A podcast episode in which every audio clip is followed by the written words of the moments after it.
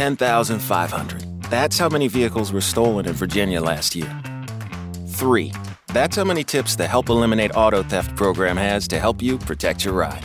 The first is common sense. Don't park in the dark. Choose a well lit space. 2. Hide your valuables from passersby. And 3. When you leave your vehicle, be sure to close your windows, lock your doors, and always take your keys. For more tips, visit heatreward.com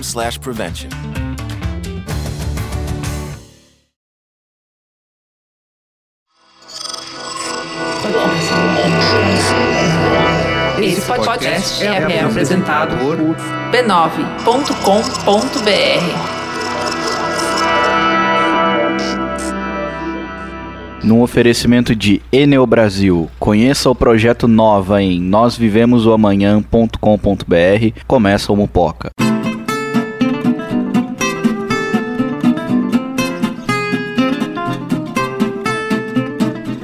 E aí, moçada? E aí, boa noite. Boa noite, bom Boa dia, noite. boa tarde. Afinal, é internet. É, pois é. Final internet, fusos horários. E aí, moça? E aí, Talicione? E aí? Semana, né? Recomeçando, né? Mupoca voltando ao ar, olha que bonito. Voltando ao ar depois de uma série de eventos físicos ali. Eventos dificuldades catastróficos. O pessoal se preocupou com a saúde de vocês dois, viu? Olha, tem alguns ouvintes que mandaram cartinha. É, eu recebi algumas do. Teve até ouvinte dizendo que era pra gente se benzer, veja só você. Rapaz, é, que tava difícil. A gente teve uma sequência de. De reveses aí. de Mas reveses estamos de volta. Estamos de volta, estamos falando, estamos com microfones. E é isso aí, estamos na alegria, estamos aqui no nosso novo Mupoca Studios, que é meio barulhento, mas a gente não tá nem aí. E a gente conseguiu fazer um andaime no, no viaduto, né? É verdade, é verdade, é verdade. A gente tá aqui muito próximo ao Minhocão, assim, sentindo aquela vibe da Urb. Ô, ô, louco. No, no, ba, no Achei ba- que você fosse falar sentindo outra coisa.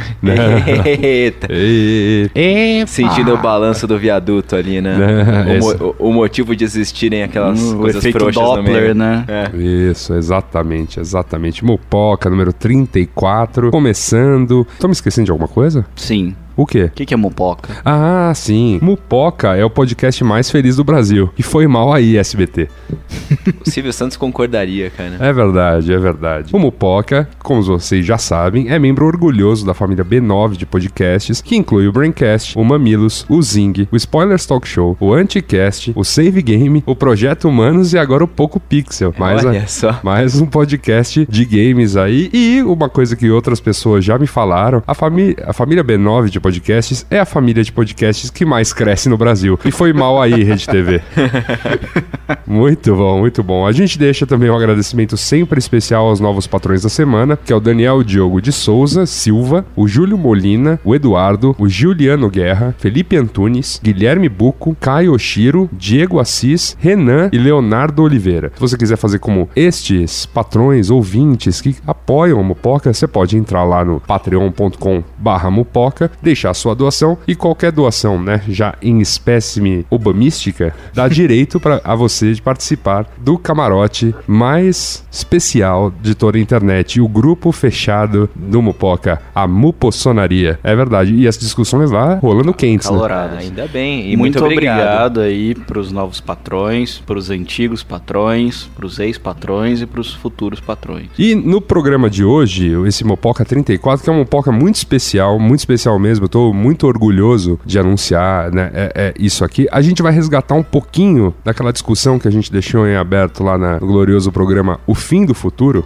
Nosso recorde de Um dos. audiência. Um dos. A, a treta, a treta tem mais. Treta é treta, né, Treta cara? é treta, cara. Aquela Treta. sensação de treta generalizada no pátio do colégio, juntava uma galera pra ver. É isso aí.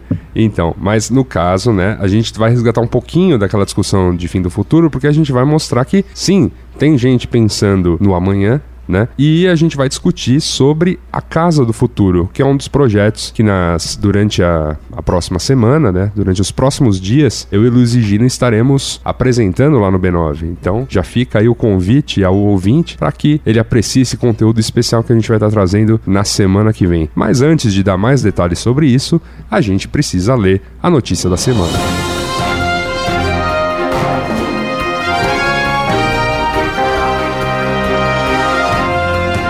Notícia da semana, Gabriel Prado. Ai, ai. Notícia da semana, tô vendo aqui que é Essa foi boa, hein? quente, Quente. Quente. maravilhosa, Polêmica. Polêmica. maravilhosa. Treta.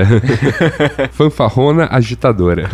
Marrona agitadora. Pais de alunos reclamam de palavrões em livro usado por colégio de São Paulo. Olha aí, notícia, né? Maravilhosa. Eles estavam, né? O, estavam, receberam, né? Os alunos, uns quadrinhos que eram a tradução transformada em HQ né, De- Oliver Twist. E aí.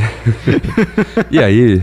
Né? A palavra que eles ficaram, que, né, que os pais ficaram mais putos, segundo a notícia, foi a palavra prostituta, ou puta, né, em alguns quadrinhos. Com- e aí falaram, ah, prostituta é palavrão, que isso, que absurdo, né? E aí, né, mas a gente não tá aqui pra comentar a notícia, né, Gabriel Prada? Pois é. A gente tá sempre aqui pra comentar Os aquele, comentários. aquele que comenta a notícia, é O verdade. comentador. Super educativo mesmo, um texto em repete insistentemente que a mãe é prostituta. Depois se formam os delinquentes saídos dos bons colégios, entre aspas, e ninguém sabe por quê. É realmente absurdo a forma como a, a mídia e a sociedade tratam as mulheres. É óbvio que as mães estão revoltadas. E é óbvio que isso deveria ser proibido. É, a gente já de repente mistura um monte de discussão, né? Já virou uma discussão sobre feminismo, já virou uma discussão sobre proibir. É, é meus Porém, amigos. razoavelmente eloquente. Eloquente. Eloquente. Eloquente. Ainda que esquecendo uma palavra ou outra no texto, Não, né? não, mas Pois é. a, gente tá numa, a gente tá numa escala de eloquência de comentarista de portal, né? É verdade. É um aliás, aliás essa,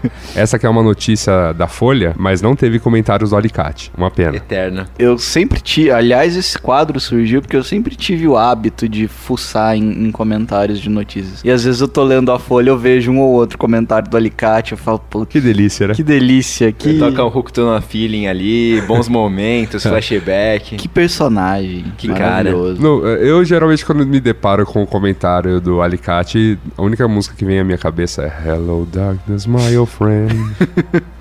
Não, porque são as notícias mais esdrúxulas. É, aquelas que vão ter três comentários, aí tem o Alicate falando. geralmente, assim, ah. geralmente é isso. Muito bom. Bom, a qualidade da educação no Brasil vem numa descendente, acentuada desde 2002. Por que será, não é mesmo, comentarista? Mas já presente antes disso. Ah, que bom. Coincidência? Coisa- Eu acho que não. Sabotagem. O politicamente correto, a ditadura de minorias e outra, adoro ditadura de Eu minorias. também adoro essa. E outras pautas de esquerda disseminadas nas universidades agora fazem seu efeito através de pessoas deformadas. É, o D, for- o D tá entre parênteses porque ele fala formadas, né? É, É isso, deformadas. naqueles cursos que estão hoje nas, naqueles cursos e que estão hoje nas salas de aula e até na diretoria. Eu acredito que ela esteja falando do pessoal de É, humanas. pô, ou, Ah, ou é de pedagogia Essa também. galera de humanas. Que é que é humanas. É, Eu é, estou afinal, dedicando né? boa parte do meu tempo livre à educação, em casa dos meus filhos, apresentando-os aos clássicos, a história não ide- ideologizada, etc. É, Nossa, coitada dessa pessoa. Ah, Coitado a gente- dos filhos, histó- né? História, história não ideal. Nossa, Onde, onde isso existe, velho? eu não sei, cara. Enfim. Eu O só que, sei, que eu só- sobra, né? É, eu só sei de uma. Exato. Eu só sei de uma coisa: que o, o- o nobre comentarista aqui tá, né, cuidando da educação dos filhos. Ele devia cuidar, era sempre, né? Não, não a respeito da história não ideologizada, mas assim, quando o filho dele vier pra ele perguntar, papai, quer uma prostituta? Ele tem que ser. ele- ele- um dia ele vai ter que lidar, porque se ele, se ele não lidar com isso em casa, o filho vai lidar na rua. Cara, desculpa, o- esse, essa, esse gibi foi apresentado pra crianças de 11 anos. Com 11 anos de idade, quando eu estava, na, portanto, na quinta série, eu já sabia o que era uma puta, um filho da puta um- e um monte de Já, palavrões. já tava vendo Band. Band é, é Cine? Privé, que Cine antes Privé, chamava- depois do Band Terror. Antes passava, antes passava no- no- na sexta-feira e chamava Sexta Sexy. Olha só. E tinha um programa mais pesado ainda da, da, da Gazeta, que chamava Madrugada Sexy. Esse Nossa, esse eu não conhecia. Esse era apelão, meu cara.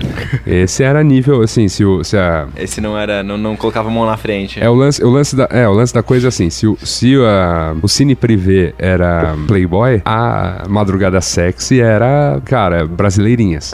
Nossa. Era esse nível. O primeiro peitinho que eu vi foi naquele coquetel daquele cara lá. Daquele Aquele- cara lá. Aquele cara comprido, barbudo, que usa um óculos. Miele. Miele, grande Miele. Miele. Eu, eu acho que meu primeiro peitinho foi em nove semanas e meia de amor. Caralho. Grande filme. Mas enfim, de qualquer maneira é isso. É, Tem mais um aqui, né? é assim, mas só, né, só reiterando o ponto de que, enfim, o seu filho pode não ler na escolinha e saber o que, que é puta ou prostituta, mas aí um dia ele vai estar na internet e vai ouvir um podcast que eh, os apresentadores falam filho da puta, puta pra caralho. E aí. O cara vai estar vendo, vai estar no YouTube Gaming, vendo um cara jogando uma é, parada. é, exato. e é só um, um joguinho chamado GTA. Tem, e aí, e tem, um, vai. tem um aqui genial. Vamos lá. Espero ansiosamente que meu filho me pergunte o que é prostituta e outras coisas que a sociedade coloca abertamente em suas mídias diariamente. Terei o maior prazer em explicar e ainda aconselhá-lo quando mesmo chegar à sua maturidade quais são os melhores bordéis para frequentar. Meu, para.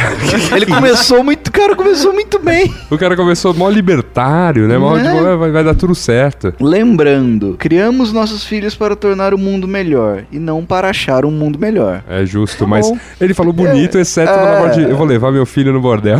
Vai chegar, garoto. É, aquela. a- a Patinou na embreagem aqui, né? Ele, Mas ele, ele, ele foi. Não, tava, saiu bem e tal. Foi engatar a segunda quando eu ouvi o no carro, né? Ou aquela ré que não vai, né? Você É, tá é tudo aquela- feliz. Isso, isso, exatamente, cara. Que, que, que maluco. Meu Deus, é isso, né? Comentários de portal, né? Novamente aí, lidando com esse assunto delicado no país, que é a educação, não é mesmo? Mas eu não fiz essa ponte pra jogar pra nada, porque hoje não tem pesquisas revelam. Hoje não tem Não pesquisa tem, não tem, não tem eu- pesquisa. eu vi muitas pesquisas reveladoras, mas eu achei melhor. É, hoje, eu, eu acho que hoje não, né? Outro dia, quem sabe. Hoje não, hoje não. Hoje não. Hoje não. Hoje sim, Luiz Assunto. Não, hoje não. Tô brincando. Hoje não. Hoje nós vamos falar. Hoje a gente vai falar bastante sobre isso. A gente vai relembrar desenhos da infância, né? A gente vai falar um pouquinho sobre assunto, esse assunto glorioso que a gente deixou lá aberto no fim do futuro, que é a Casa do Futuro.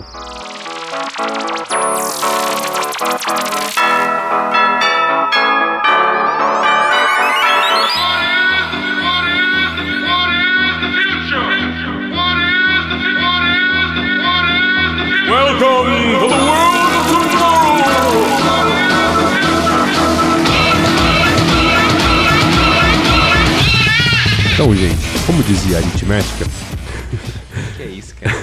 É muito bom. Sempre, sempre que alguém me fala co- co- como, dizia eu, eu sempre lembro disso. como dizia aritmética, né?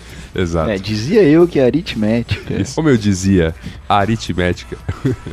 Enfim, desde que discutimos o fim do futuro, iniciativas mil foram compartilhadas com a gente para mostrar que sim, há muita gente pensando no que será o amanhã. Uma delas, né, uma dessas iniciativas que dividiram com a gente e foi posterior à gravação desse programa, né, esses papos que a gente começou a ter, tem relação com o que será a casa do futuro. Ou seja, em que tipo de ambiente viveremos, se ele será igual dos Jetsons, se será o que- igual que os Jetsons pintaram pra gente, ou se a gente vai estar cercado de mais verde, que é algumas tendências que a gente tem aí agora. Mas não apenas isso, né? Que tipo de tecnologia embarcada a gente vai ter à nossa disposição? Como abasteceremos-nos de energia e água? Que tipo de traquitana teremos à nossa disposição para fazer o que hoje nos custa muito esforço. Esse tipo de coisa. E uma parceria que né, o B9 está firmando com a Enel Brasil, e a gente está aqui apresentando a primeira, o primeiro fruto disso. É, a gente está convidado, né? E estaremos lá na semana entre os dias 5 e 11 de setembro. A gente vai estar lá na Expo Milão, uma feira do tamanho do, do mundo, assim, ela é gigantesca, ela tem é, representações de todos os países ali, é, empresas de, de uma série de países, de todos eles também, apresentando conceituações é, em áreas de tecnologia, energia, indústria, moda, design, arquitetura. Então, é uma feira que eu tô, assim, honestamente, bastante empolgado para ir conhecer. Essa feira vai ter cobertura exclusivaça lá no, lá no B9, que estaremos lá eu e o menino Luiz e Gino. Vocês já conhecem de outros carnavais do Braincast, do Muito Longo Não Li.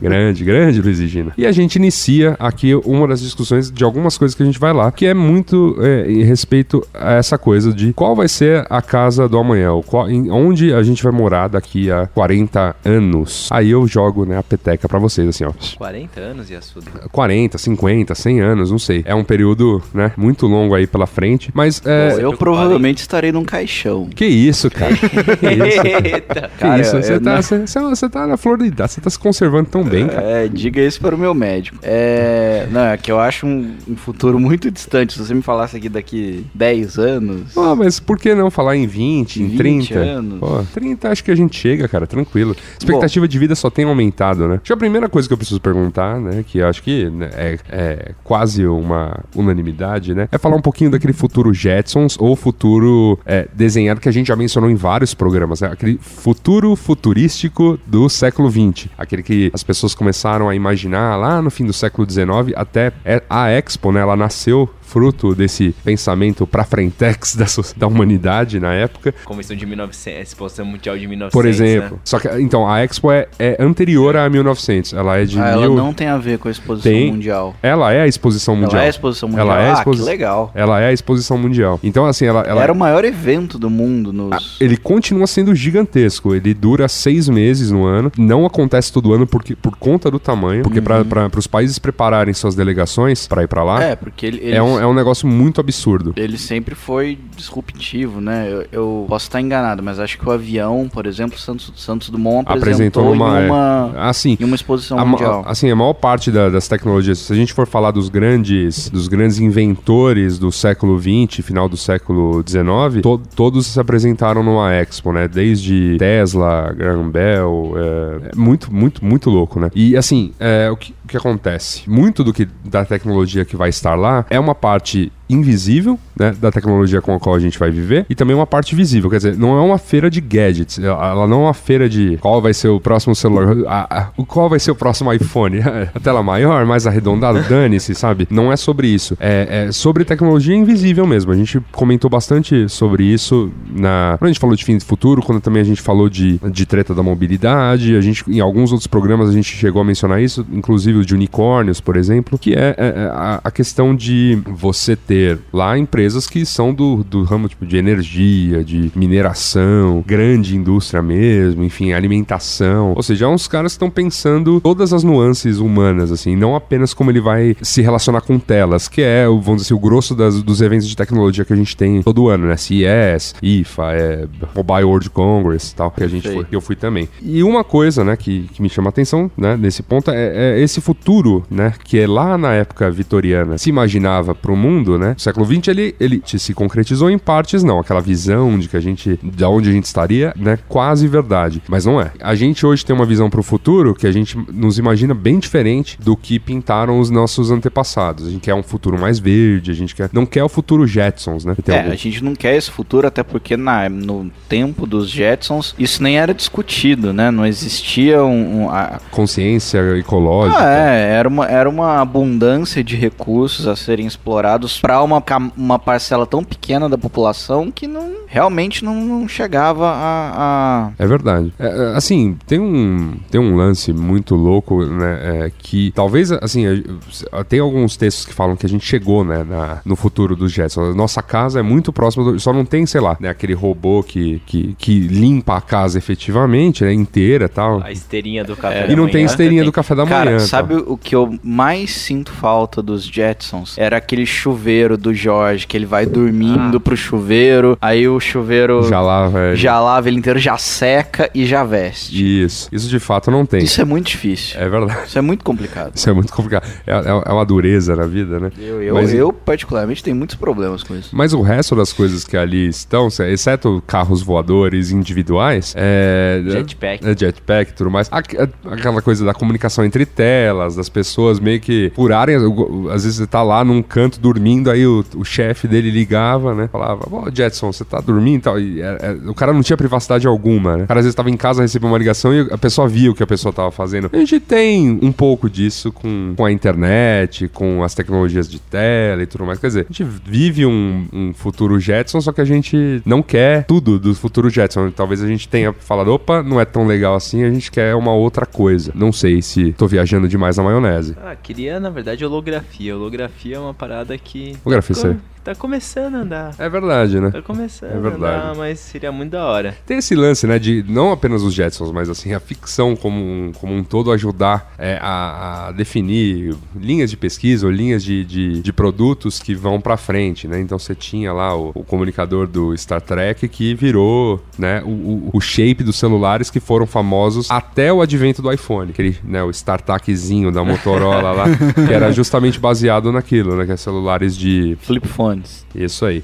E por conta disso, né? Tinha lá, quer dizer, o aparelho existia lá na ficção, ele não era possível naquela época ainda na vida real. Os celulares que começaram a chegar ao mercado anos depois aí, eram os trambolhos do tamanho de um tijolo. E, e aí, só que quando eles começaram a miniaturizar, né? Ele chegou nesse formato flip e se perdeu porque a gente começou a dar mais importância para a questão da tela do que para a questão do funcionamento do telefone em si, porque ainda é, sei lá, é o formato mais bacaninha que se poderia ter de um telefone, né? não de telefone, não de um smartphone, né? É, essa. Mas pelo amor de Deus, né? Quem usa pra falar telefone? É verdade. Smartphone, ah, Às vezes tem, cara. Às vezes, às vezes a gente precisa falar por voz, assim, tudo mais. Só que hoje você tem Skype, hoje você tem WhatsApp, Manda um Whats. você tem manda- um Snapchat, zap, cara. Hoje, hoje, por exemplo, comecei a brincar mais com o Snapchat, né? Divagando aqui um pouco. Ixi, Percebemos. Mandou, mandou nude? Não mandei nude, mas, mas mandei, mas mandei vários videozinhos, né, de entretenimento sadio pra família brasileira. É verdade, é verdade, pô. Não teve nada grave lá. Não,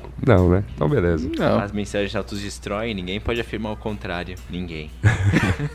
Muito bom. Mas assim, pensando nesse futuro que queremos e o que queremos nos cercar, tem algumas ideias que florescem. As primeiras, como eu já disse, essa coisa do mais verde, do mais ecológico, blá, blá, blá, tem a ver com né, o termo que já esteve mais em voga do que hoje em dia, que é o termo da sustentabilidade. Né? Quer dizer, não é Sim. que eles não ele continua aí e tudo mais, só que ele já esteve mais. Ah, né? Proeminente. É verdade. Hoje, hoje É, meio que. e- As obras mais novas colocam por default, né, serem sustentáveis, mas tem níveis diferentes de susten- sustentabilidade. É, eu acho que deveria estar muito mais dada a, a gravidade do. É verdade. Então, a gente, quando se fala em sustentabilidade, a gente pensa lá ah, em uma casa mais verde, né, uma casa que se conecte melhor com, com a natureza, que, por exemplo, aqui no centro de São Paulo, a natureza praticamente inexiste, né? Então, não sei da onde é essa natureza, a gente vai ter que brotar essa, a gente vai ter que replantar Ah. essa natureza. A rigor, você consegue com algumas coisas, né? Você consegue colocar jardins suspensos, Isso. você consegue colocar tetos verdes. Transformar o minhocão num parque. Transformar num parque, você pode colocar mais. Você pode colocar árvore na calçada. É verdade. Pode Dá pra- colocar árvore na rua e tirar a rua. Mas Dá Pode pra criar transformar no fungos boulevard. na garagem. criar fungo na Dá garagem. pra transformar uma parede num jardim vertical. Dá, tem uma par de coisa pra fazer que fica bonitinho. É, mas não resolve, né? Não, e não Ah, vira, e não, vamos- e não vira, vamos- desculpa, e não vira natureza, né? É. É, tipo, é, é aquela Vira coisa. paisagismo. É isso aí. É. Ah, mas ajuda, retenção de água, tem uma É, par de é. coisa que colabora. Verdade, verdade. Não, sim. O ar fica mais úmido, fica mais agradável, menos poluído. É. Sim, mas é, é enxugar gelo, né? Vamos. Não, assim, uma coisa é, tem que se manter o que tem, né, hoje ainda de verde. Mas essa, essa conexão, porque eu acho muito louco das casas futurísticas que se pensam hoje, que é aquela casa que tá no meio do nada. Então ele tá no meio de uma floresta, É uma- assim, é uma em, frente a uma, casa- em frente a uma falésia, né? É um e a- escritório escandinavo de É. design, né? E- que projeta. isso, e a casa Casa brota. boa pra filme de terror, né? É, e, e- só que assim, tudo bem, um monte de conceito lá pode ser usado, mas o, o lance da conexão com a natureza, aqui na rua Vai Andava, onde nos encontramos neste exato momento, meus amigos, inexiste. Porque tem umas árvores plantadas na calçada. Ponto. Por onde você olha é concreto. Então, assim, o que seria, né? Conectar-se com esse verde, ou seja, é, eu teria que trazer essas árvores, vamos dizer, pra dentro de casa, né? Igual o castelo Ratimbum, lembra? Tinha árvore no meio do castelo. Ou alguns restaurantes que também conservam isso. Tem um restaurante na Vila Madalena que tem lá no, dentro dele um pé de manga, né? Uma mangueira Inclusive, gigante. chama- e ele, inclusive, chama pé de chama manga. pé de manga. É isso. Comida, ok, mas né? é, é engraçado pela coisa do pé de manga. Acho que faz parte. Eu faria parte, por exemplo, os prédios não usarem o recuo deles pra colocar concreto. Faria parte deles você não usar todo milímetro até a calçada pra simplesmente fazer nada. É verdade. É, você poderia colocar jardins ou canteiros nas calçadas ao invés de árvores esparsas. Você podia pegar Roosevelt e colocar umas árvores lá no meio, porque. Aliás, você viu, lembra o ca- quando. É, o problema não. é que embaixo dela é um túnel e uma garagem, né? Tem, tem umas com raiz aí, mas o pessoal lá no Largo da Batata plantou, na boa, as árvores estão começando a, começando a vingar lá. E o que, também, que tem embaixo dele? O metrô Faria Lima. Mas É. você usa usa, você coloca vegetação rasa, não precisa ser uma árvore. É, exato, é, árvore, é só, é só é, tem que to- tomar esse cuidado, não pode ser aquelas árvores que caçam É, água. bom, mas de qualquer forma eu acho que tão importante quanto o verde ao redor é uma noção da preservação do verde que não se enxerga, né? É verdade. Que- através de recursos que otimizem a, a nossa casa. Com certeza. E aí, Como é, gera a, a, a autogeração de energia, né? Sustentabilidade, de, de células fotovoltaicas. taicas. Obrigado. Baterias. Estamos aqui para isso. É, É, não, por exemplo, ajude uma, de uma, uma coisa que aqui. eh, Desculpa novamente. aproveitamento da água da chuva. É, então, por uma coisa que vai. tá super em voga aqui em São Paulo, né? Porque estamos sem água, né? Apesar do. De Apesar dizer, do apesar nosso- de dizer ao contrário, é, estamos. E, e, a- e, assim, existem. Começou a se falar muito em obras mambembes ainda é, de reutilização de água. Quer dizer, alguns prédios eles são obrigados a ter, né? Os prédios mais novos, tal, para ter certificado de sustentabilidade, eles são obrigados a pelo menos reaproveitar água de chuva, água de calha e tudo mais para fazer algum ou poço artesiano que tenha no condomínio para fazer algum tipo de limpeza, por exemplo. É, e hoje se fazem até por motivos econômicos, né? Sim, sim, que aí você consegue descontos e tudo mais. Só que não é uma realidade. E aí o pior, né, que no no meio de uma crise como essa que a gente tá, aí vão dar aquelas soluções mambembes de, olha, se você botar uma calha, água cair num baldinho, não sei o que lá, você vai conseguir água da chuva. Aí, É. quando chegou o verão, torou os casos de dengue né, no estado. Ninguém sabe por quê. e ninguém relacionou uma coisa com a outra, Sabe, né? Imagina. sabe o que eu acho muito legal? é que do nada, todo prédio em São Paulo tem água de reuso, né? É verdade, de repente, Tem, né? já, tem, já tem um, um- um A- a comigo não morreu, né? Estamos utilizando água, água de E reuso. de repente tá lá o pessoal limpando com a, com a mangueira. limpando tal. a calçada, regando jardim. É, eu não vi essas É, obras, é cara. água- É água de reuso. Isso água aí vende no, no sindicato dos prédios. Não, eu Vende sei. na Leroy. Não, eu sei que, por exemplo, água de... o... não, sei lá, a Sabesp pega água de reuso, bota num caminhão pipa e às vezes vem lavar as calçadas de algumas Não, ruas, tal. Tudo bem. É, O que eu Agora acho- o prédio O de que eu fato- acho engraçado é que muito prédio brotou tendo água de reuso, né? Mas pode ser que realmente tinha, porque eu, eu, eu vi que tem muito prédio que quando faz a. Quando tá fazendo a fundação, geralmente, às vezes tem mina no, Isso. no terreno. Aí né? eles usam a mina. E aí utiliza a mina durante a obra É. e até deixa um reservatório na, Então, no o problema é que, na garagem verdade, isso também- Mas ninguém usa. Então, mas porque isso não é exatamente água de reuso, né? Isso é. Isso é água do aquífero. Não, isso é água que poderia ser utilizada É, mesmo. Pode estar ou não Se- contaminada. se- ser tratadas, é porque geralmente elas estão contaminadas. Essa que é a coisa mais louca. Não necessariamente por poluição. É, não. Não Não, necessariamente. Não, necessariamente. às vezes por rede de esgoto, por... Não, não, Que é mas, poluição, tipo, no às fim vezes, das Às contas. vezes, tipo... Ela não é Pelo tipo de solo, mineral, pelo. solo, é, exato. é. Muito tem se falado também, sei lá, sobre compostagem, hortas case... para fazer hortinha caseira ou tipo é, green rooftop. Green rooftop é, é, né, o termo né, da moda aí, a hortinha que você abre no, no, no topo do prédio, porque ela inclusive ajuda na questão da, da irradiação barra absorção de, de calor. Calor. deixa o prédio mais fresco. Ah, eu ainda, eu, eu, eu ainda sou do time que meteria células fotovoltaicas. Fotovoltaicas. Em tudo que é possível. Tudo que é possível. Tudo que é possível. Fo- Fotovoltaica pra caralho. O problema é que né, a gente já discutiu até sobre a produção das células fotovoltaicas ser bastante poluente ainda. É, mas deve ser menos poluente do que queimar carvão, né? Não Pra- fizeram. Não, não, não- assim, no- o problema é se, se, se a tecnologia de fotovoltaica se tornar a padrão, ela po- pode ser um problema. É que hoje ela é a exceção, né? Ela Sim. tem em uma ou outra casa tal. É que é umas paradas numa fornalha, né? É, Mas assim, isso, né, falando de sustentabilidade. Um ponto que você tocou, Gabriel Prado, quando a gente começou a falar de sustentabilidade, é a questão de energia. E justamente sobre isso de, de energia hoje, que ela é produzida na PQP, quer dizer, energia que abastece a sua casa. Você sabe de que usina, ou de que usinas elas vêm? A que abastece São Paulo, por exemplo, vem de Itaipu, que é longe pra Dedéu, é lá na divisa com o Paraguai. Ou seja, o Paraná é longe, né? Hã? O Paraná é longe. Né, Paraná é E longe. o Paraguai é tão longe quanto. É isso aí. E aí o que acontece? Vem lá de lá, um monte de linha de transmissão, já se sabe das perdas que existem, né? No caminho, por- porque não existe tecnologia de transmissão perfeita. As perdas sempre vai ter. Então você tem que é, acaba se produzindo muito mais do que efetivamente a, a rede vai no fim utilizar. E, né, enquanto isso, a gente tem visto muitas soluções aí de pessoas inventando as baterias, a- aquelas paradinhas para energia eólica, né, botar catavento em casa, botar célula fotovoltaica em casa, para que você tenha pelo menos na sua unidade doméstica é, um- uma unidade autossuficiente de energia. E talvez isso vim- venha a ser, né, uma, uma coisa a, se, a É, acontecer. que é um uso mais inteligente de energia adequado ao grid, né? É, tem, tem algumas tecnologias. Eu conheço muito pouco sobre tecnologias de grid, de smart grids ainda que estão que tão começando. Eu- meu- meus conhecimentos de elétrica são parcos, resumidos a, a um curso.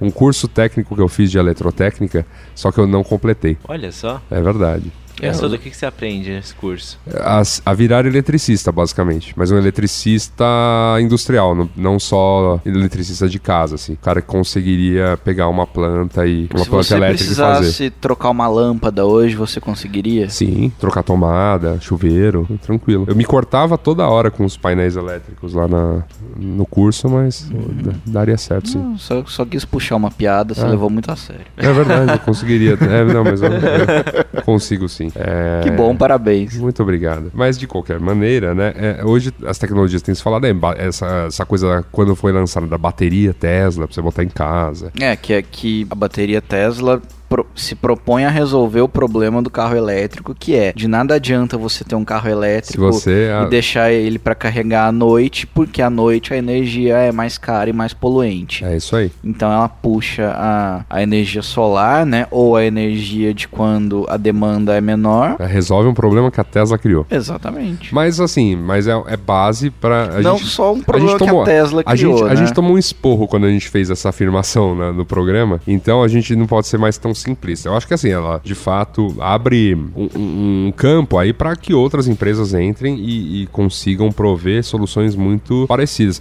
Eu acho que uma coisa, uma coisa que já poderia acontecer que seria muito legal, imagina que se, né, se disseminasse aqui na nossa cidadezinha é, a cultura de se, se criar a sua própria energia, né, de você ter uma unidade geradora de energia e o excedente você vender, né, para para Eletropaulo, já seria uma coisa, né, Sim.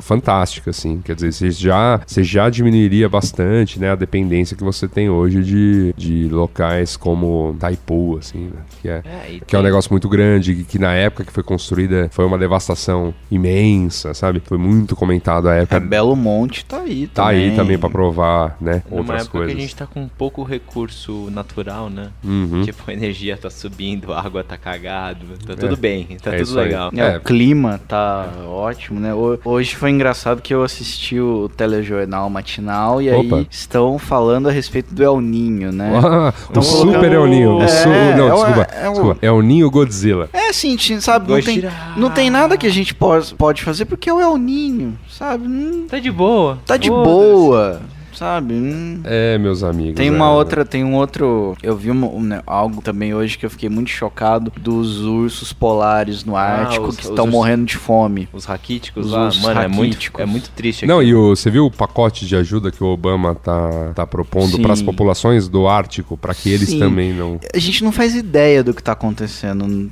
naquele lado. Basicamente é o fodeu. É, acabou, tá acabando. Fodeu. Acabando. Tudo bem que agora é verão mesmo, tal. As coisas geralmente tendem a dar uma Mas o urso derretida. tá raquítico, Mas o velho. negócio tá feio mesmo. O negócio tá feio. Não, é assim, é num nível assustador e. É, o que que acontece? O, o urso polar, ele basicamente vive nas placas de gelo, onde ele vai boiando ali, pescando, e Pescando, vivendo. Só é. que não tem mais placa de gelo, então eles ficam na terra e não tem Não comida. tem comida, só gelo. Não, nem gelo. né? Nossa, meus amigos, o negócio tá feio. É assim, é, é complicado mesmo. A gente, a gente tem acompanhado, né, diversas, diversas acusações sobre os efeitos. Né, do aquecimento global e esse futuro que a gente vai ter que construir daqui pra frente que levar tudo isso em consideração inclusive levar em consideração as dificuldades que a gente vai passar começar a ter Sim. então assim essas né, grandes tempestades você viu pela primeira vez se formando no Pacífico três furacões ao mesmo tempo de escala Louco. 4 Exatamente. cercando, cercando o Havaí. louco, cercando o Havaí, cara. É um negócio que você fala, cara. É o, é, o dois, é o 2012 ou é o dia depois de amanhã? Dia depois da 2012. manhã que tudo congela. Mas que são esses furacões gigantes coisas que vão. É, assim, sabe? Eu, por isso que eu acho que o, o prin- principal foco da Casa do Futuro deve ser a sobrevivência humana.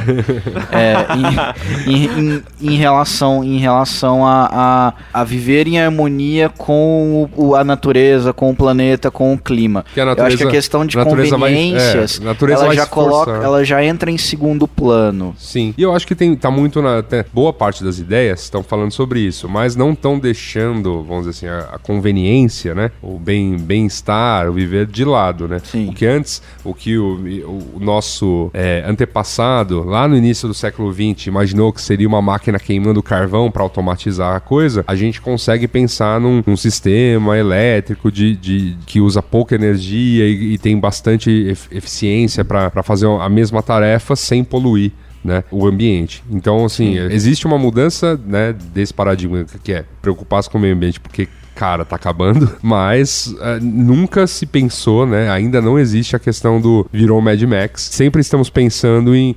Não, não, temos que começar sim pensar na, na questão da- do meio ambiente, porém, contudo, entretanto, não queremos perder, né, a mordomia. E a Suda? Oi. Se organizar direitinho, todo mundo transa? É, aparentemente todo mundo transa. Quer dizer, não sei, né? É o que importa. A ciência, a ciência está aí estudando para nos provar se sim ou se não. Se dá pra organizar direitinho ou se não. dá pra organizar direitinho ou não. né? Mas aparentemente há já um esforço para que tenhamos casas melhores e, e com o mesmo nível de conforto que, que a gente tem hoje, ou muito maior, né? É, mas se você parar pra pensar, sei lá, o que, que a casa do século XVIII mudou pra casa do século XX? Pra Tem. casa do século XXI? Pô, Tirando a rede de esgoto Tem algumas, e elevadores. tem algumas Wi-Fi, coisas. cara. Wi-Fi, cara. Não, ok, mas o Wi-Fi é Não, um, é um tem- gadget. Não, mas tem algumas coisas, por exemplo, a rede elétrica mudou consideravelmente, as técnicas de construção, ainda que você não as veja vibrantes por aí, Não, elas mudaram sim. bastante, é, os materiais utilizados, o quanto eles...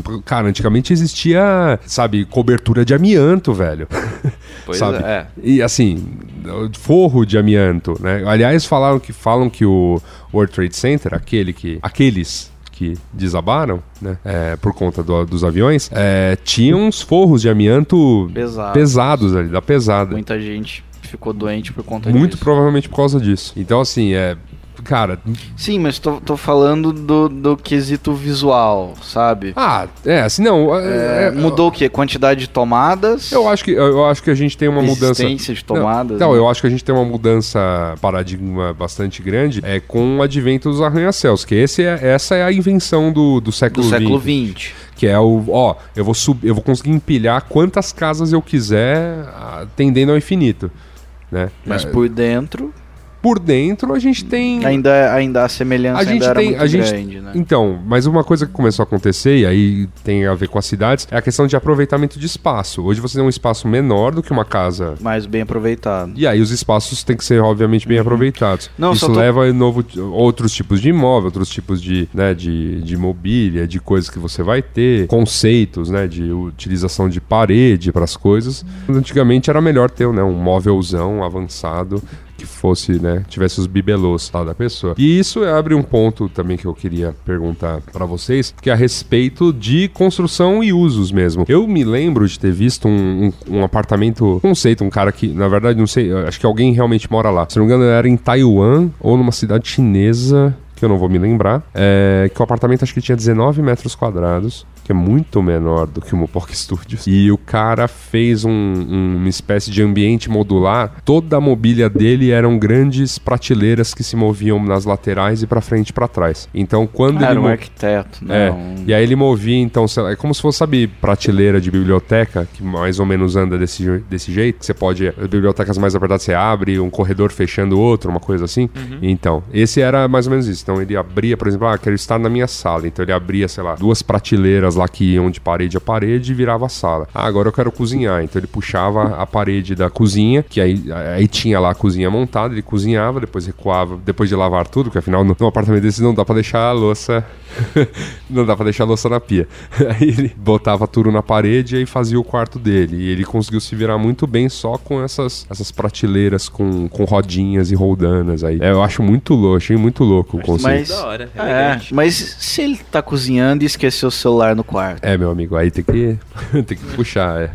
Ou não, na verdade o celular nunca vai estar no quarto, né? O celular vai estar num móvel que fica fora da- das prateleiras. Tá, Ah, eu acho que as prateleiras tinham uma questão de a lateral delas, né? Você conseguir botar uns bolsões de alguma coisa, de repente o celular ficava numa delas. Mas eu achei muito, é muito legal. E tem muita coisa, tem um, tem um vídeo, né, lá, na, lá no, no site da Enel que a gente né, comentou aí no começo, justamente de um designer falando sobre isso, de da- da- das coisas em casa. Por exemplo, ah, eu quero pegar e ampliar minha cozinha, eu quero ampliar meu quarto. É uma obra, né? Eu vou ter que quebrar a parede e tudo mais. E que de repente essa, essa conceituação de ambientação no futuro e tudo mais tem que ser um pouquinho mais orgânica. Ó, eu quero ter uma cozinha maior agora porque eu vou receber muita gente, mas amanhã eu não quero, amanhã eu quero uma cozinha pequena. Então agora, pra agora eu vou esticar esse, esse, esse móvel e pum, cozinha tá gigante. Agora eu vou guardar tudo e agora minha sala tá gigante. Cara, eu não lembro. Um desses fundadores de startup que ficou muito, muito rico, Uhum. ele fez um concurso de arquitetura. Não sei até onde isso é spec work ou não, eu não vi os detalhes Tá. do. Mas ele fez um concurso de arquitetura pra falar: cara, eu tenho esse lugar e eu queria um projeto legal pra minha Ah, casa. ah, tá. Era pra casa. Eu vi do Airbnb que era pra uma sala deles aqui não, em São não, Paulo. É, o- é, o- é pro cara morar mesmo. O cara Entendi. largou o negócio, o cara tipo, vendeu, tá milionário e resolveu. Façam aí um projeto muito louco pra morar. Isso, daí ele pagou, trouxe o arquiteto, pagou a obra. E, e o conceito era muito parecido com o que você tá falando, na verdade. A, a casa,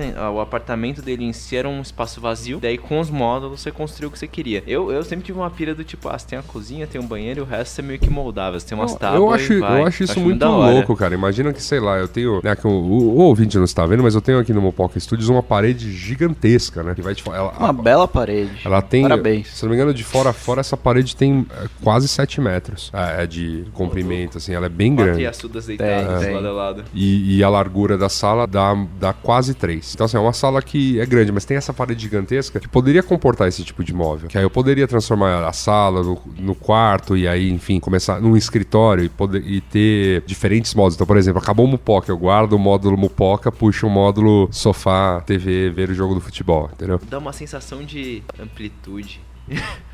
tipo, foda-se móveis. Acho. Outra coisa que me vem à cabeça, né, em relação a essas facilidades, são a- as traquitanas mesmo. é, O que vai ser possível. Então, a ideia de, sei lá, a ideia dos Jetsons da, da, da, da esteira pra eu passear com o astro enquanto, Do, tipo, aquele enquanto eu não vídeo- saio do lugar. Aquele vídeo da Microsoft nos 80, estou chegando em casa. Você Isso. chega em casa, tá tudo feito, tá tudo legal. Isso, exato. Ou mesmo, vai, agora trazendo pra uma coisa que, né, a, a tecnologia possível, a gente só, né, não tem, né, é, não é tão trivial assim unir essas coisas, tipo, ó, tô voltando pra casa, eu quero que, sei lá, a comida X saia do compartimento Y da geladeira, já se encaminhe para pro forno, o forno ligue na temperatura X e quando eu chegar em casa, comida pronta.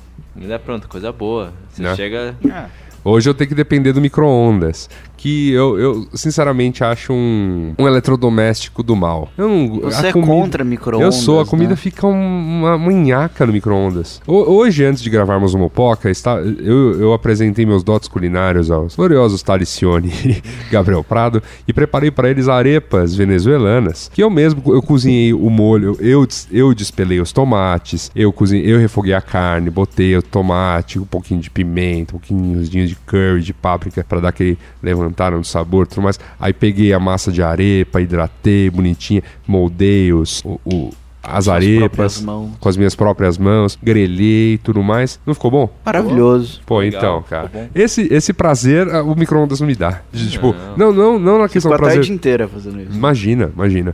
Não o prazer da questão de cozinhar. O prazer da comida de, de- que foi feita por alguém Comida que de cozinhou. avião, né? Pô, vira aquela comida. Ah, que, legal. Nem, nem. Chicken or pasta? Tipo, não sei. E é, e é sempre. é, eu acho incrível que eu sempre erro em avião. Eu acho assim. Sério? Incrível. Ah, eu- 100%? Qu- Quase, cem- assim, vai, 70% das vezes eu erro gritantemente. Ah, hoje eu quero a carne. E Você abre uma carne, assim, já até meio branca. Aí o cara é um frango que veio, sei lá, tá mais bonito, assim, um frango o melhor, melhor refogado ou, até um frango assadinho. Aí eu escolho o frango, frango sem graça com purê de batata. Você abre a- ah, uma carne com molho vermelho, assim, você fala uma coisa. Aí eu, ai, caraca. Cara, quando Nunca comida acerta. de avião é legal, as duas são ruins. Não, eu sei, duas. mas, mas é, Depende da, depende é que da tem o. situação. Existe, existe o ruim e existe o rude, né? Existe o. o, o- meu Deus.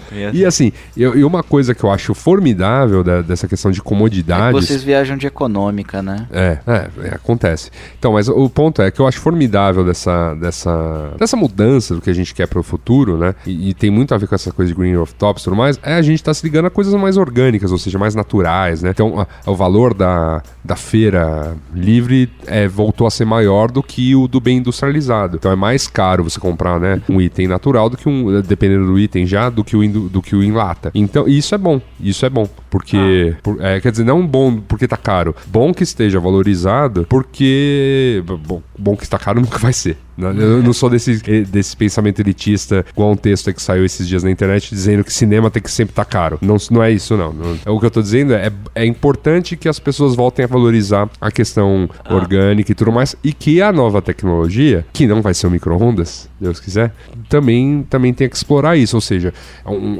tem que existir uma tecnologia de manter seus alimentos mais frescos dentro de uma geladeira ou dentro né, do, do compartimento que for, e um que prepare as coisas da maneira menos. Em que eu vou perder menos os nutrientes, em que eu vou desnaturar menos a comida.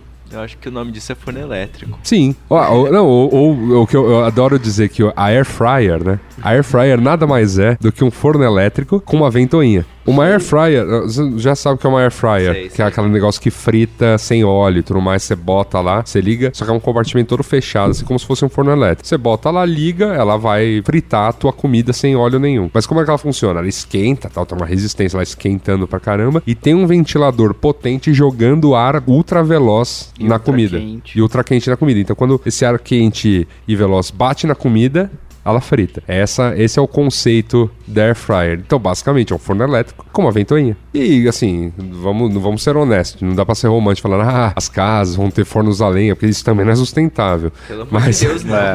Por favor. É, carvão tal, né? Vai ser legal o dia que podemos sempre cozinhar nossas carnes como churrasco. Não, não é nada disso. Mas- Mas o, o mais, o mais próximo do, do, do natural possível, se possível. Um lance que eu gosto, né? Todo esse lance orgânico, na verdade, um, menos veneno na sua, no seu sistema. É verdade. Dois, aquela, Sim. aquela coisa, aquela parada das frutas feias são, é tão legal, velho. É legal. As, as frutas feinhas. Que Que, elas que o elas também têm sabor, elas têm sabor, elas são gostosas, né? Ah, são normais, elas só não são bonitas. É Mas, verdade. Tipo, todo o lance. É, tem. do- Tem rolado uma valorização disso na é, tem- Europa. eu acho É, legal na a questão de você valorizar a produção local. Isso. É, Que, a- que- que a- que obviamente vai requerer menos do meio ambiente para transportar. Então, assim, a alface e a- do teu produtor local não vai demandar menos caminhão, petróleo. É, e tipo de até, coisa e do- até em termos econômicos Sim. mesmo, de, de comunidade. É, até um. Eu não, lembro, eu não vou lembrar o nome do, do ouvinte que comentou isso, mas é, ele falou que ele participava de, de, uma, um- de uma espécie de de cooperativa. uma espécie de cooperativa Sim. que paga um valor fixo para os produtores Queria e vão muito- lá e pegam. Isso é muito legal. Isso é muito legal. Queria muito, eu queria muito participar. Eu, eu- eu cheguei a dar uma olhada, tem uma em São Paulo, mas assim, também não é trivial, né? Tipo, você tem que mandar um e-mail e aí tem que começar tal. E, eu- e é- sabe aquela coisa que me deu uns 5 minutos quando eu. Ah, queria ter salada agora em casa, acabei indo no sacolão e comprar. né? Mas enfim. É, então, va- aí tem essa questão de valorizar a produção local, tem a questão de consumir os alimentos da estação. Sim, sim. E que é muito, muito Dá uma legal. valorizada. Não, isso é- tá super, é isso tá super, tá super rico no momento mesmo. Da gente, ó, tem fruta que não tem que ter o ano todo mesmo, né? Tem coma, como com o que tiver. Bem, con- convenhamos, quando você come uma fruta fora de época, você se arrepende de ter comido. É verdade, fruta. é verdade. Então, tipo. É verdade. Mas assim, mas né, tem gente que né, tem que ter e tudo mais. Eu acho isso, eu acho conceito. Mas imagina, sabe, essa cozinha que, que eu, a gente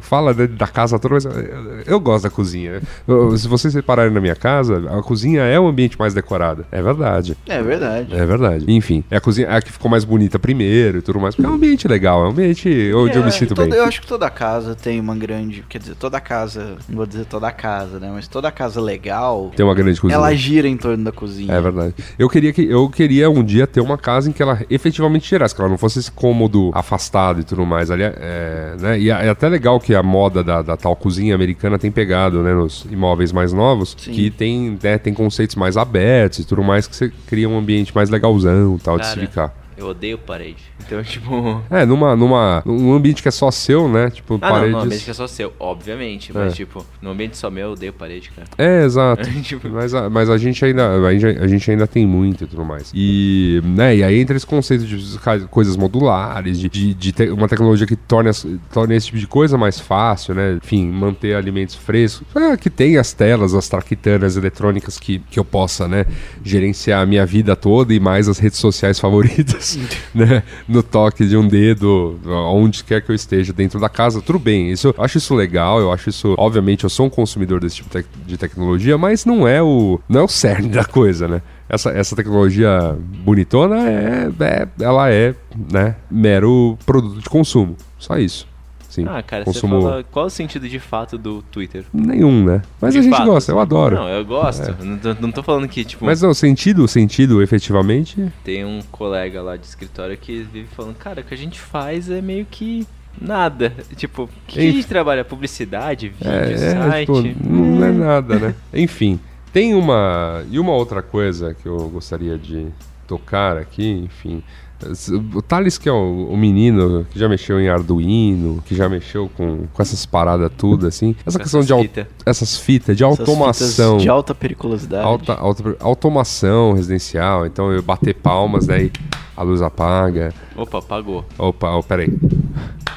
Pronto, tá tudo, tá tudo em casa. Internet das coisas, Internet das né? O grande coisas. novo mercado. É. Vai movimentar bilhões, até Bilhões. 2020. Uau, né? Enfim. É, de fato vai, né? Mas- Mas... é que a gente ainda tá num momento muito de pasmos, né? Do tipo, essa, essa coisa que você acabou de brincar, de bater, a- bater palma e acender luz, né? É, você não precisa de um controle remoto para abrir sua cortina. Eu acho que a internet das coisas vai pegar mesmo quando tiver uma inteligência de fato mais agregada. Por exemplo, o, o Nest, né? Tipo, ah, sei lá, verãozão em São Paulo.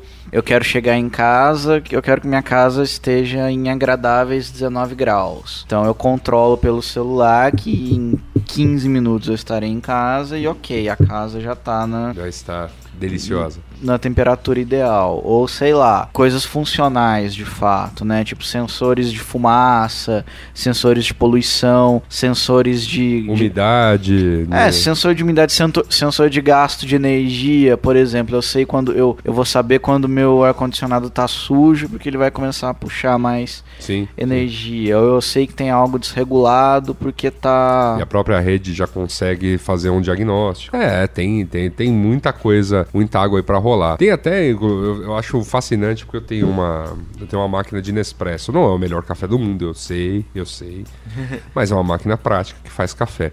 E as mais novas, é, elas se auto-consertam. Porque tem uma espécie de programação nela que regula a quantidade de café e tudo mais. Quando ela quebra, por exemplo, você acha que ela quebrou, você liga lá no 0800 e ele, não, não, não, vou te ensinar a reprogramar a sua máquina. Ela faz isso, faz isso, faz isso, faz isso. Pô, tá funcionando? Tá, beleza. Tipo, passar bem. Pô, muito melhor do que pegar, né, o trambolho que quebrou alguma peça mandar pra... Obviamente, um dia pode chegar a isso, mas o grosso do- dos problemas, o grosso dos problemas, have you tried to turn it off and turn it on again? É, é- é- é- você consegue resolver e, e o sistema, vamos dizer assim, um sistema moderno conseguiria resolver, né, para toda a sua casa, né? Já ver o problema e resolver rapidamente. Tem N coisas simples que você pode fazer, né? A, a mais básica de todas, e é possível fazer com Arduino, por exemplo. Regar suas plantas automaticamente, isso é muito tranquilo de fazer. É um sensor de umidade, tem, tem, tem alguns indicadores que são muito claros. Sim. Ah, Pode ser até por um timer mesmo, né? É, Sim. Se você quiser, né, não sei. Menos, me- você não tem o feedback da planta. Sim. Você você pode, tipo, rastrear onde teu gato tá ao longo do dia. Ah, se sim. ele pegou comida ou não. Você pode. Esse, esse sistema eu me lembro um cara que fez, achei muito louco. Alimentar o o seu animal de estimação também. De acordo, você pode treinar ele de alguma forma pra prestar atenção em alguma coisa. Isso, na verdade, o Você- Arduino, ele, o Arduino, ele é o experimental, ele é o prototipal da coisa, né? É, na verdade. Mas o, mas o que pode, a parte dessas, dessas traquitanas muito loucas que estão se fazendo com o Arduino, obviamente pode chegar aí às nossas casas nos próximos anos. Sim, o Arduino na verdade é só uma placa, é um negócio que deixa acessível É. uma parada extremamente técnica. É que é legal que, assim, com- como, para quem tem o conhecimento de Arduino, ela consegue fazer umas coisas que hoje, por exemplo, automação residencial de, de iluminação. Caríssima. Aí você pega umas placas de Arduino, você- se você tiver o conhecimento, você faz e não é tão caro. Depende, depende. Às vezes você vai ter que pegar um microcontrolador, desenhar chip, essas merdas. Sim, mas, Mas, mas, tipo- acho, ah, acho que pra controle, controle de luz residencial Ah, mesmo. depende do que você tá fazendo. Ah, cara, basicamente acender, acender lâmpada, intensidade dimmer, tipo, não, não, não, Não. não. Não, é que depende, depende do que você tá fazendo, o Arduino não aguenta. Sim. É, Mas acho que não é o caso. agora, agora, você pode, por exemplo, comprar um ARM. Já fez ele desistir. O ARM, o ARM levou o homem pra lua, né? É verdade. É o, é o microcontrolador que tava lá nas primeiras naves que foram. É isso, né? Hoje a gente tem aí máquinas realmente bastante acessíveis, né? Enfim, muitas ideias, muita coisa fervilhando, né? Pra... Muita gente pensando nisso, né? Muita, também. muita gente pensando nisso. E assim, é legal, né? Tipo, e aí já voltando aqui o papo, pra gente dar, né, pequena encerrada, que na verdade não é uma grande, não é uma encerrada, É um é até deixar, breve. é deixar realmente o, o assunto em aberto, porque a gente ainda, eu, tanto aqui no Mupoca, que a gente adora debater esse tipo de coisa, mas nos outros canais do B9 nós iremos conversar, né, é que é, a gente a gente está indo, né? Eu e Luiz e Gino estamos indo lá para a Expo para ver ideias do mundo inteiro, para ver ideias do que a humanidade está pensando em relação a esses tópicos, de como viveremos, né? E aí falando em casa, não no sentido unidade da casa, mas no sentido é, cidade, país, mundo, né? É, é, em que casa a gente vai,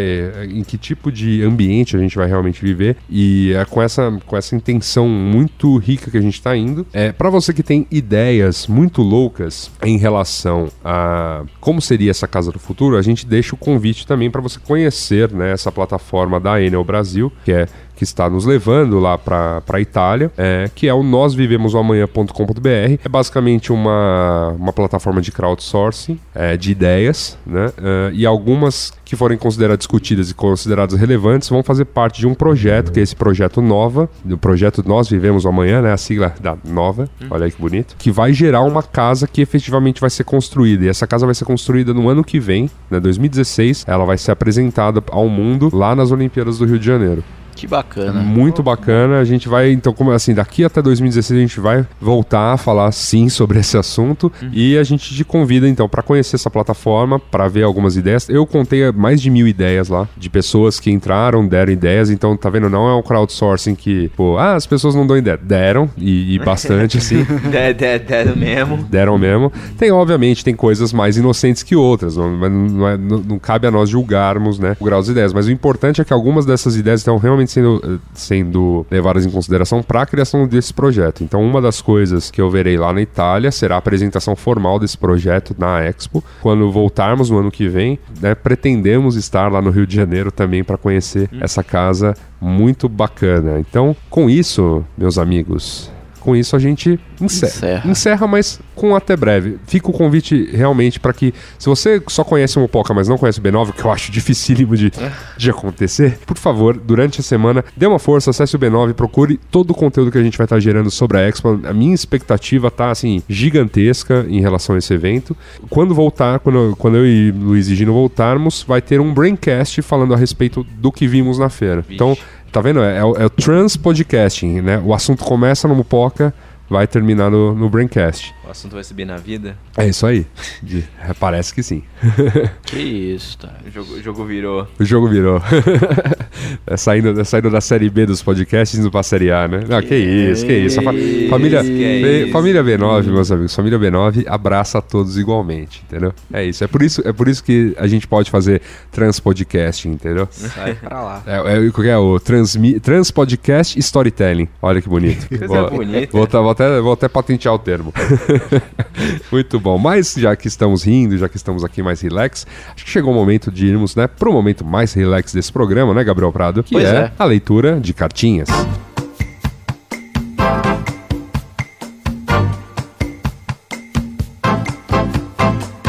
Coleção Cartinhas, Gabriel Prado. Cartinhas. Muitas. Quanta coisa, hein, Luiz Nossa, meu, eu, eu, eu vi minha caixa de e-mail, eu falei, Recorde meu... absoluto. Não, a Oh, minha. Meu Deus, eu, assim, a gente já deixa um agradecimento especial mesmo pra todo mundo que mandou. É, assim, muita gente, eu- o que nos dá um certo orgulho de é, muita gente ainda é, desdobrando todo o assunto que a gente tratou com o maior carinho na treta da mobilidade e também já alguns e-mails sobre o programa passado, né? Da arte do da arte do engodo. engodo. E, e Deixamos- alguns e-mails falando sobre os dois, porque a gente, né, eles Sim. falaram, né, até, até comentaram, a gente fiquei Até espantado. reclamaram da. Não, eu fiquei, fiquei espantado com a periodicidade de vocês, né, mandando podcast toda semana, assim.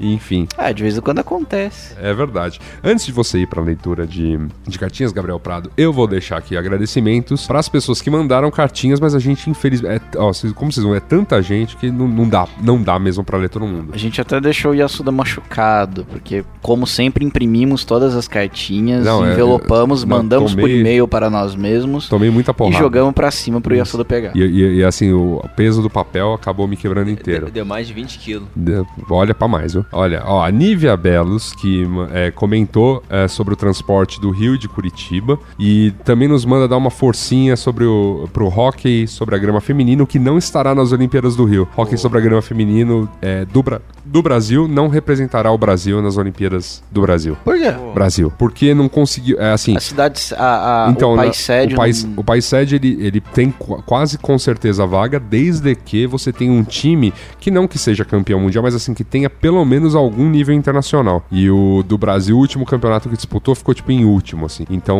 não, não, não teve, não, te- não chegou ao, ao nível internacional requerido.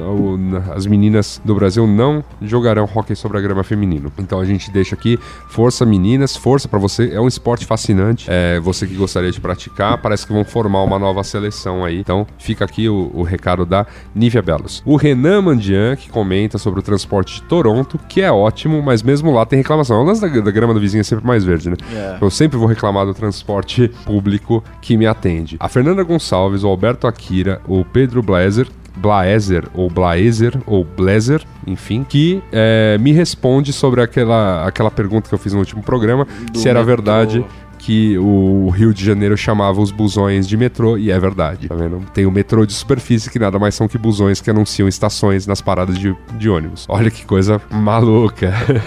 Muito bom. É o- O José Henrique Mota Correia de Andrade, que nos corrige dizendo que o carro que atropelou na Maria Braga, meus amigos, não é do Google, é da UFRJ, do Instituto Alberto Luiz Coimbra de Pós-Graduação em Pesquisa de Engenharia. Então fica aí a correção. E meus parabéns. É, meus parabéns. E, é, e nossos saudosos parabéns. A Mariana Faria, né, que conta sobre o perrengue no metrô em Boston quando nevou demais e superlotações que fariam a Sé, né, a nossa estação mais lotada aqui de São Paulo, parecer um plácido local de paz. Ela falou que foi um negócio que assim, o metrô parou, não tinha ônibus, não tinha metrô, não tinha nada e ela precisando se deslocar, levando duas horas pra fazer o que antigamente se fazia em 20 minutos. E ela também me deixou, um- me contou, amigos, uma das melhores histórias de engodo jornalístico Vixe. Que é o seguinte: uma jornalista de, eu não vou dizer qual é o veículo, é, ela quando está sem pauta e é um desses veículos que você precisa ter pauta sobre o nada, mas novamente qualquer um deles, é, ela liga pra minha vizinha Geise Arruda e fala: Geise, tô Ó, vou te pegar aí e tal, levar umas roupas, você veste, a gente faz umas fotos e essa é a pauta. Coisa, hein? Eu achei genial. Falei, nossa, que da Me conta hora, uma cara." coisa. Oi. A Gísia Ruda ainda é sua vizinha? Sim, ela ainda mora aqui. Ela ainda mora aqui? Sim. Um dia eu tava. Um dia eu trombei com ela. Eu trombei ontem com ela no portão. Um dia, um dia eu estava de táxi É. indo pra casa e aí passei aqui na porta por não poder fazer a conversão ali antes das oito, né? E aí o taxista olhou o prédio, comentou: Já vi a Geise Arruda aqui. É, Uma exata- vez eu trouxe ela, eu não lembro direito que ele falou. Ó, vamos lá. O Emerson Místico conta sobre suas aventuras no metrô de São Paulo. O José Caçadante é, gostou da treta da mobilidade. É, aponta que sim, nosso metrô deve ser subsidiado, que foi uma, uma questão é que a gente verdade, ele é, levantou. ele é metroviário, né? Não, ele, engenheiro. ele é engenheiro, mas ele, ele apontou razões para acreditar que sim, o metrô é subsidiado, porque os custos de tá, manutenção tipo, são muito um- altos. Um cara que escreveu pra gente que é ferroviário, eu Ah, achei não, esse- muito legal. Não, esse- essa a gente vai ler. E, e que nem sempre concorda com a gente. Ele diz até que deve ter votado em gente diferente de quem a gente votou. Mas é Talvez isso aí. não. Discussões ricas, é, são plurais. A gente, né, abraça abraça todas as opiniões, exceto as opiniões radicais e extremas. Quem mais aqui? A Fabrícia Ribeiro comenta sobre o Jardim Elba. Grande busão. E, né, e a, vo- a volta do grande busão Veredas. Ah, Ah, coisa a boa. Duda, ah, Duda. Duda.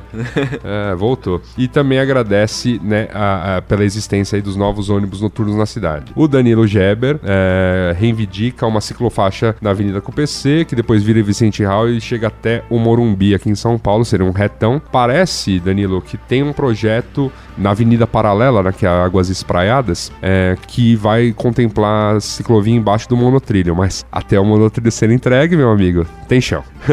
O monotrilho será entregue? É, enfim, vamos a, a ver, a verificar. O Cristiano Valim, que nos enviou um Fica- vídeo. Fica o- os três pontinhos lá do, É, do reticências, isso. O Cristiano Valim nos enviou um vídeo em que o Datena chaveca apresentadora do programa anterior ao dele por alguns minutos. um Nossa, godo isso é chamando a mina de gostosa. O vídeo é. Pesado. Futuro, futuro. Nossa, o vídeo. é- Pré-candidato à prefeitura de São o, Paulo. vídeo, né? o vídeo é péssimo, cara. Nossa. Cara muito erudito, muito, Muito erudito. equilibrado. Grande homem. E aí homem. também, né, pra encerrar aqui, o João Marcos, o Renan Silva, o Cauê Mendes, o Thiago Santos e todos aqueles que comentaram no B9 ou lá no SoundCloud. Muito obrigado por críticas, sugestões. A gente lê todas, a gente tenta, né, acatar, né, algumas delas, o que Sim. dá e tenta melhorar sempre. Muito obrigado. É, valeu. pelo é, seu é por isso que a contato. gente faz o Mupoca, né? Não adianta fazer e soltar o vento, né? É, o, o diálogo, o feedback é muito É verdade. importante e verdade. construtivo. Muito obrigado gente. também aos ouvintes do Mupó que estiveram lá na gravação do Braincast ao vivo pra fazer perguntas sobre malhação e,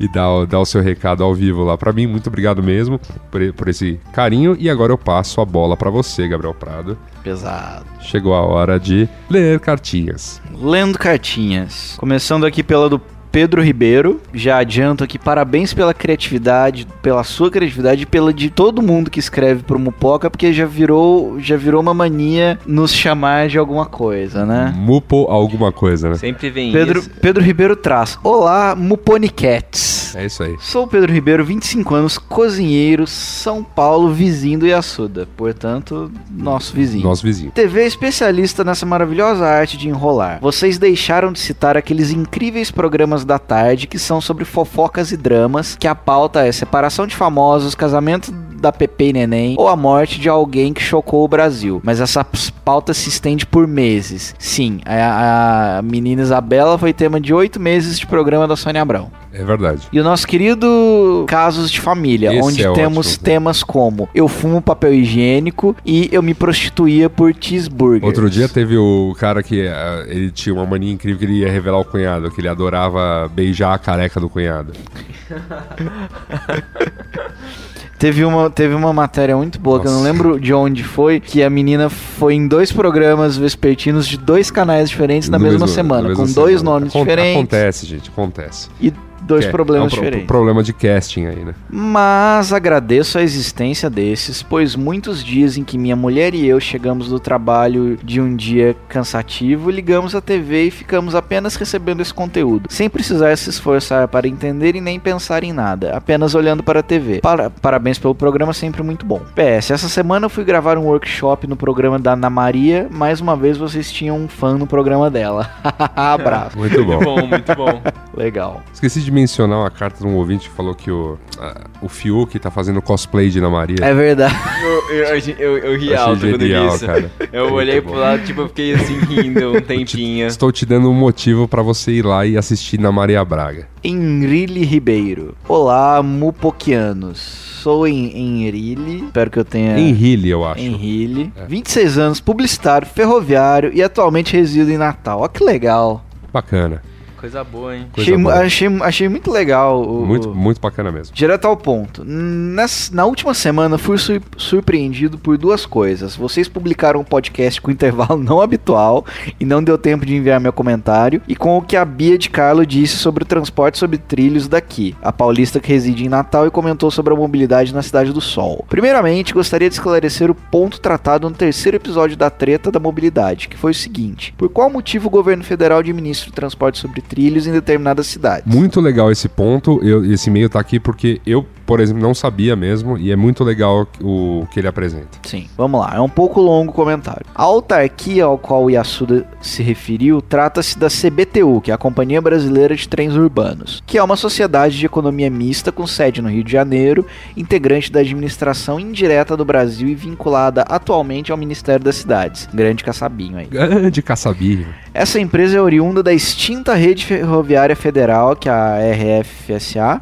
RFFSA, e nasceu com o objetivo de modernizar, expandir e implementar sistemas de transporte de passageiros sobre, sobre trilhos no país. Desde então, 84, os sistemas ferroviários operados pela antiga RFFSA em São Paulo, Rio, Belo Horizonte, Salvador, Maceió, Recife, João Pessoa, Natal e Fortaleza foram incorporados à CBTU. A partir de 94, as unidades de São Paulo, Rio, Salvador e Fortaleza foram sendo paulatinamente transferidas para os respectivos governos locais. A empresa, conforme suas, suas atividades finalísticas, deve implantar e modernizar os sistemas de trens urbanos, manter e operar os sistemas de trens urbanos sob administração do CBTU até a sua regionalização, viabilizar um modelo de transferência de gestão dos sistemas de trens urbanos para os governos locais. Portanto, seu objetivo empresarial será alcançado quando os sistemas de trens urbanos forem repassados aos governos estadual e municipal. E ali, seria muito legal se fosse repassado ao municipal. Porque até a gente abordou esse ponto de é, o que interessa ao morador do interior de São Paulo se investir em metrô na capital. É, é- é um, é um ponto, né? É um problema mesmo. Porém, acontecimentos outros, incluindo os problemas de ordem financeira dos estados e municípios, tornam inviáveis até hoje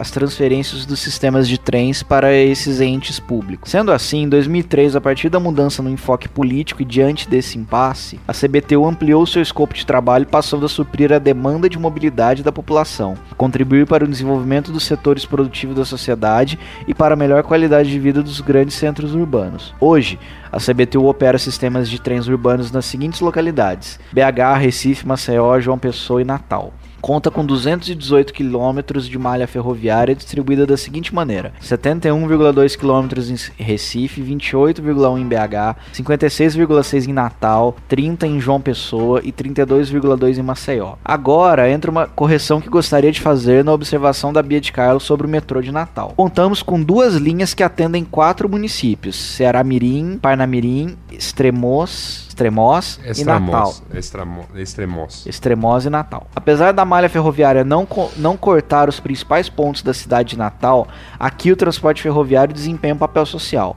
A tarifa não sofre reajuste desde 2003, isto é, manteve-se o preço de 50 centavos. Isso mesmo. Bem subsidiado. Embora não cubra os custos operacionais, esse meio de transporte promove, como a missão da empresa escreve, mobilidade urbana com qualidade e com susten- sustentabilidade. Transporta-se 9,3 mil passageiros por dia. Isto posto, ressalto que apesar de o sistema ferroviário não cortar todas as zonas da capital potiguar, ele existe para uma parcela da população que precisa se deslocar a um baixo custo. Há projetos de expansão para levar o transporte sobre trilhos ao aeroporto e à universidade. Grato pela atenção, caso venham a Natal, não deixem de conhecer o nosso sistema de trens urbanos. Eu quase fui para Natal. Eu cheguei perto de Natal, parei em Pipa.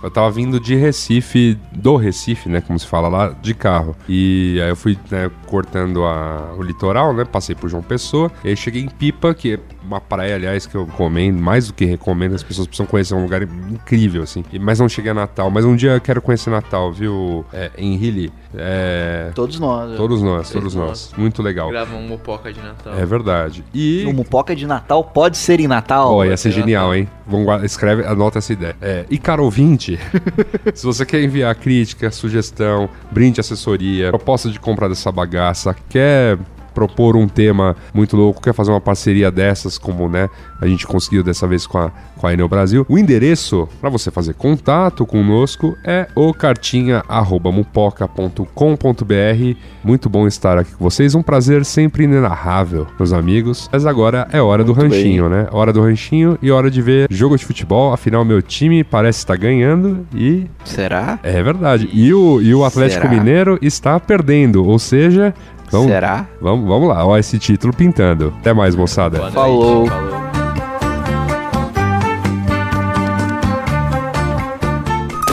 Este podcast foi editado por EditaCast. Acesse editacast.com.br.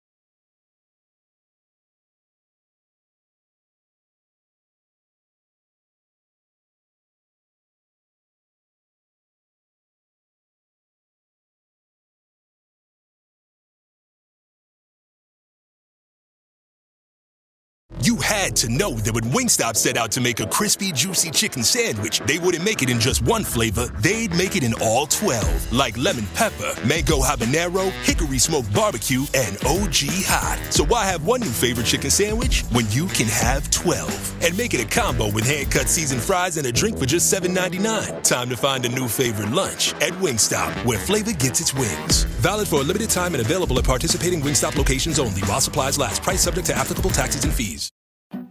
The is it morning yet deal. How about now? Or now? Because morning time is McDonald's breakfast time. And that's the best time of all the times. Wake up with a little splash of sweetness. Get any size iced coffee from caramel to hazelnut to French vanilla for just 99 cents until 11 a.m. Price and participation may vary, cannot be combined with any other offer. Ba-da-ba